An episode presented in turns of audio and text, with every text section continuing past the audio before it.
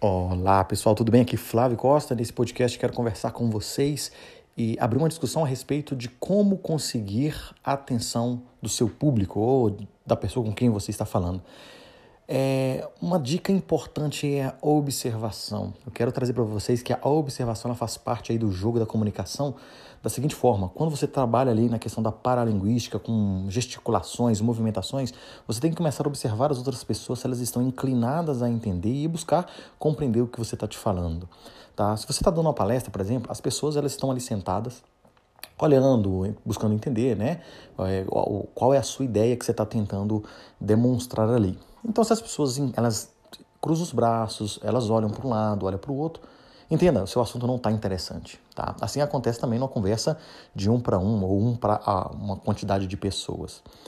E aí você começa a contar uma história e buscar é, ter pontos em comum com o seu público e contando história faz com que as pessoas elas inclinam o corpo para frente e elas passam a entender e achar interessante o que você está falando. Então, quando você está conversando uma coisa que tem pontos em comum com as pessoas, pontos que a pessoa fala, poxa, que legal, eu também estudei nessa mesma universidade, ou eu fiz esse mesmo curso, ou eu também sou dessa cidade ou desse estado, as pessoas começam a, ou passei pela mesma dificuldade, as pessoas começam a ligar a história delas com a sua história. E aí a conversa fica mais interessante e você consegue de fato passar o que você precisa passar de informação.